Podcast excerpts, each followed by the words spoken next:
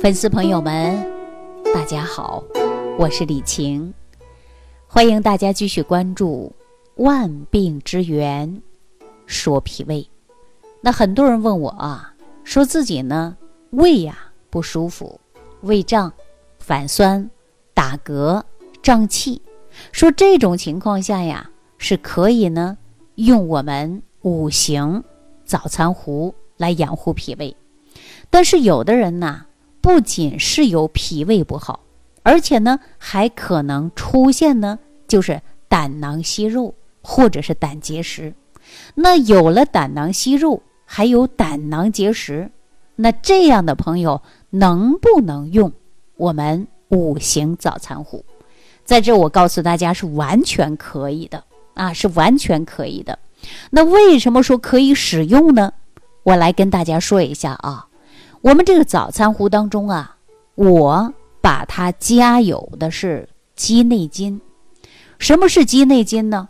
鸡内金呐，就是我们鸡胃里边的这层薄膜。所以说呀，我们把它叫做鸡内金。那中药当中的鸡内金呢，分生的和熟的啊，有两种。那我来跟大家说一下鸡内金啊，这个鸡内金呐。它呢，在消化系统当中啊，其实呢是很厉害的。你看，我们家住农村的就知道，那个小鸡儿啊，在马路上会吃一些小石子啊、玻璃碴子呀，啊，或者是土块啊等等，总之都是非常难消化的。但是这些东西能够在鸡的胃里边进行反复性的研磨，那你想一想，这胃都不会坏。那这个鸡的消化功能得有多好啊？是不是啊？所以说它能够呢对食物的消化功能是非常好的。那你看石头都能磨碎，那你说人要吃块石头，它能磨碎吗？它肯定磨不了。所以说古人呢对这些呢就有很好的观察。那么我们就从这样的理论当中就可以说做出来了鸡内金。啊，它完全呢是有消化食物的作用的。那么很多中药呢，它会有一个科学配伍，啊，在配伍过程中一起使用，它就能够解决呀我们消化系统的问题。比如说，我常常给大家讲的五行化养早餐壶，啊，或者是十维元气早餐壶，这里边我都加有了鸡内金。那这个鸡内金呢？我刚才跟大家说了，其实它对于我们的结石也有很好的作用。大家想一想啊，既然说石头吃下去它都能够被消化掉，那么它能不能够对于我们慢性的胆囊炎啊，或者是胆囊内壁毛糙，那通过鸡内金来解决呢？我告诉大家是完全可以的。啊，那么解决我们胆囊内壁毛躁，可以呢使用鸡内金。那鸡内金呢，它不仅仅的对于我们消化功能有作用，那么对于胆囊息肉，或者是呢胆囊不太好，那么这一类的人呢，你用上早餐壶啊，它都会有很好的帮助，因为这里边呢有鸡内金。啊，有鸡内金，所以我跟大家说，你无论是有这个胆结石的啊，还是胆囊息肉的，你用早餐壶不会有任何影响啊，不会有任何影响，它只能对我们消化系统以及这些问题能够得到很大的改变。毕竟这里边添加的就是有鸡内金呐，这回大家知道了吧？是照样可以使用的。那这些有形之疾可以使用。那么其他的有形之疾呢？比如说顺气化痰、疏通经络的药物，如果又是配合着鸡内金，它同样啊会有效果。所以我告诉大家，鸡内金是很好的一味中药。如果说大家经常啊会吃东西不消化了，比如说你吃肉啊、吃的面食啊、啊素食吃多了不消化，我们也可以把鸡内金呐单个拿出来打成粉末。那你呢？喝也很好的消化功能，喝多少呢？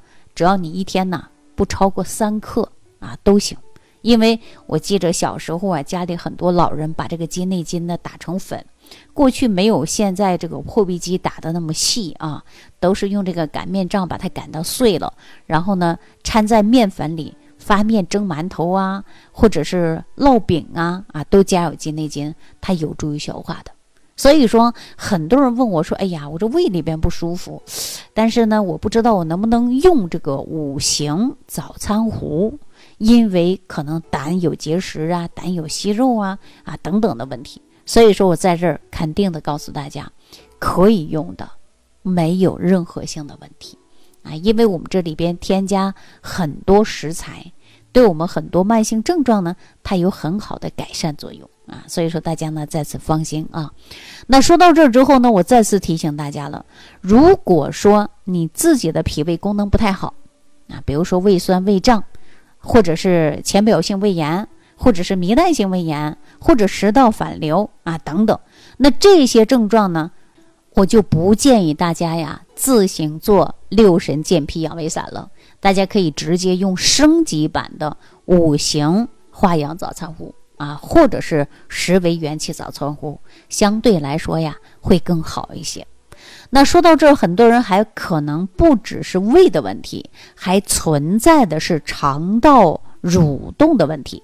比如说肠道蠕动慢，消化功能减弱啊，吃什么不好好的吸收，吃什么呢都容易啊出现的呢就是腹泻，那很容易产生的就是肠道菌群失调。肠道菌群失调以后呢，腹泻的、腹胀的，啊，长期便秘的都可能会出现。所以说，在这儿呢，大家可以补充啊益生菌，啊，我推荐给大家使用的是特养超级益生菌，菌群多，啊，菌株活性高。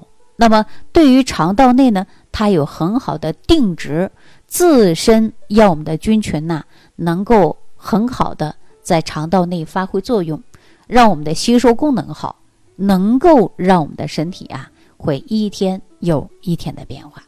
所以说，大家如果出现了一些相应的问题呢，如果腹胀、腹泻的、严重便秘的，嗯，或者呢经常啊有肠鸣声的，那么这时候啊都可以适当的来补充益生菌。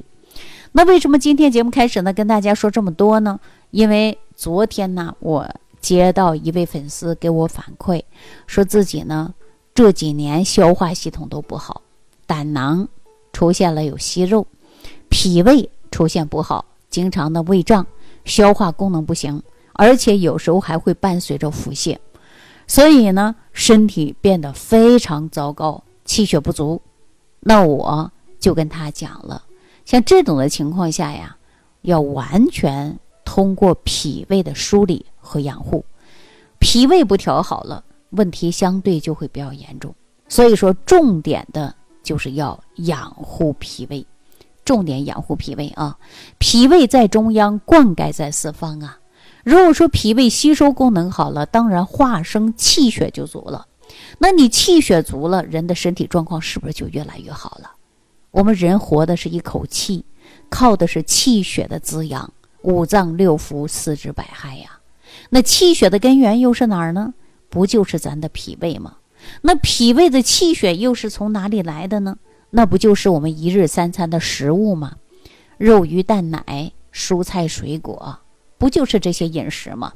那如果说针对自身的饮食符合于自己的体质来吃，那我相信大家会越来越好的呀。所以很多人呐，这个体质呢就比较虚，而且常说虚则不受补。越补啊，就会呢出现容易上火，所以大家一定要先了解自己的体质，避免上火的现象。好了，那今天呢就跟大家呢分享到这儿啊。如果大家有不懂的，或者是有不太清楚的地方，你都可以留言给我。好了，这一期啊就跟大家先聊到这儿了，感谢朋友们的收听。啊，感谢大家的点赞、转发、评论，下期再见。感恩李老师的精彩讲解。如果想要联系李老师，您直接点击节目播放页下方标有“点击交流”字样的小黄条，就可以直接微信咨询您的问题。